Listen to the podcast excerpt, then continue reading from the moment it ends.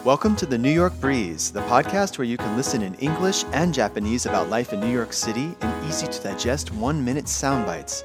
I'm Chris in New York, and my co host in Japan is Shoko. クリスさん、よろしくお願いします。翔子が日本語でお手伝いします。 Today's episode, we'll be talking about street art. This sound I'm about to play makes some people cringe and other people fill with excitement.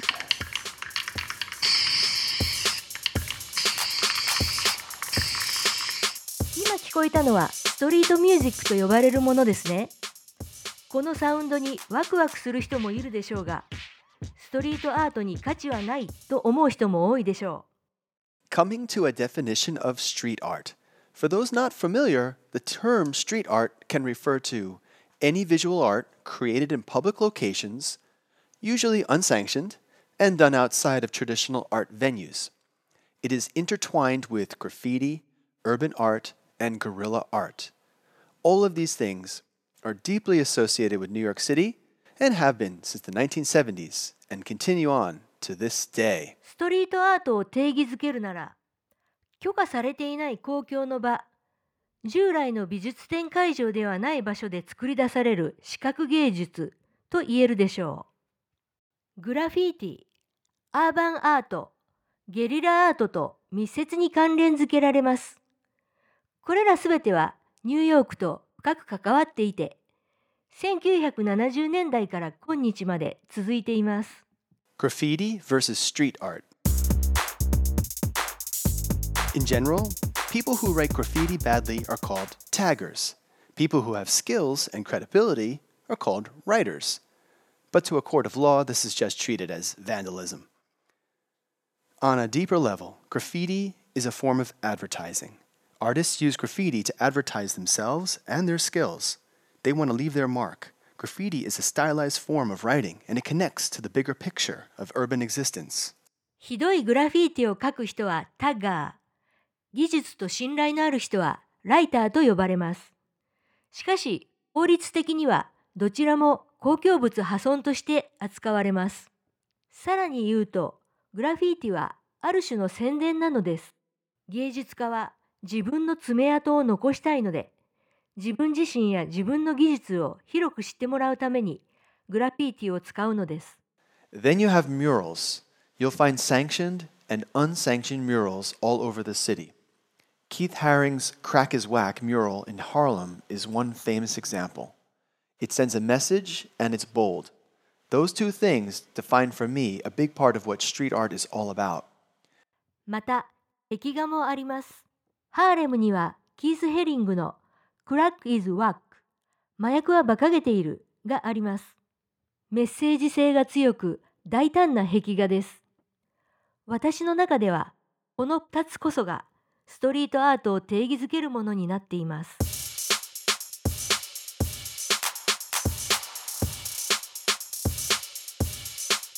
Question What do you think about the difference between street art versus graffiti?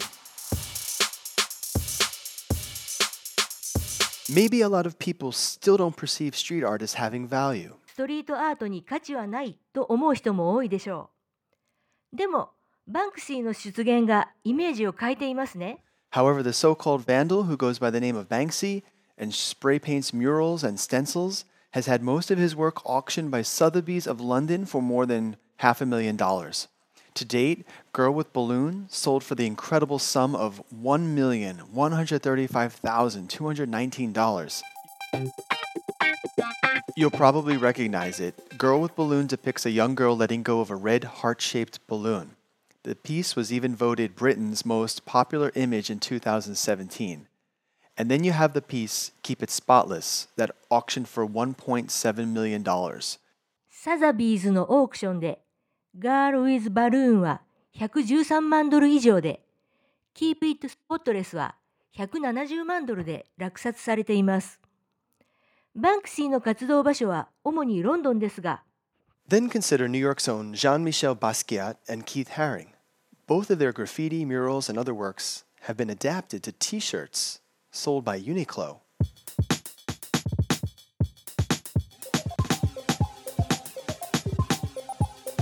The intangible value of street art. ストリートアートの漠然とした価値 I'm not here to debate the pros and cons of graffiti. I'm here today to introduce the topic and importance of street art in New York City. Then follow up with a walk that tracks down the murals and tiny art hidden in plain sight here in NYC. 今日はストリートアートとニューヨークにおけるその重要性をご紹介しました。ぜひニューヨークを歩いてあなた自身で確認してみてください。 This kind of art is different from any other art form that you'd find in a museum. For one, there is no middleman or curator. It's out there for everyone to see and experience and form their own interpretations. Some of the best street art invites us to step out of our daily routine. Street art presents us with images, ideas, and questions, unlike advertising, billboards, and traditional monuments. この種のアートには斡旋業者もいなければ専門知識を持ってその作品の解説をする人もいません。誰もが同じ条件で 見て経験しそれぞれの解釈を作り上げるのです。 Last question What kinds of street art and graffiti do you remember seeing where you live or on the internet? Thanks for listening to today's episode. You can find the links in the description section of our podcast. If you like what you hear, hit that like button and get subscribed. Until next time, bye for now. それでは クリスさんの英語をもう一度お聞きください。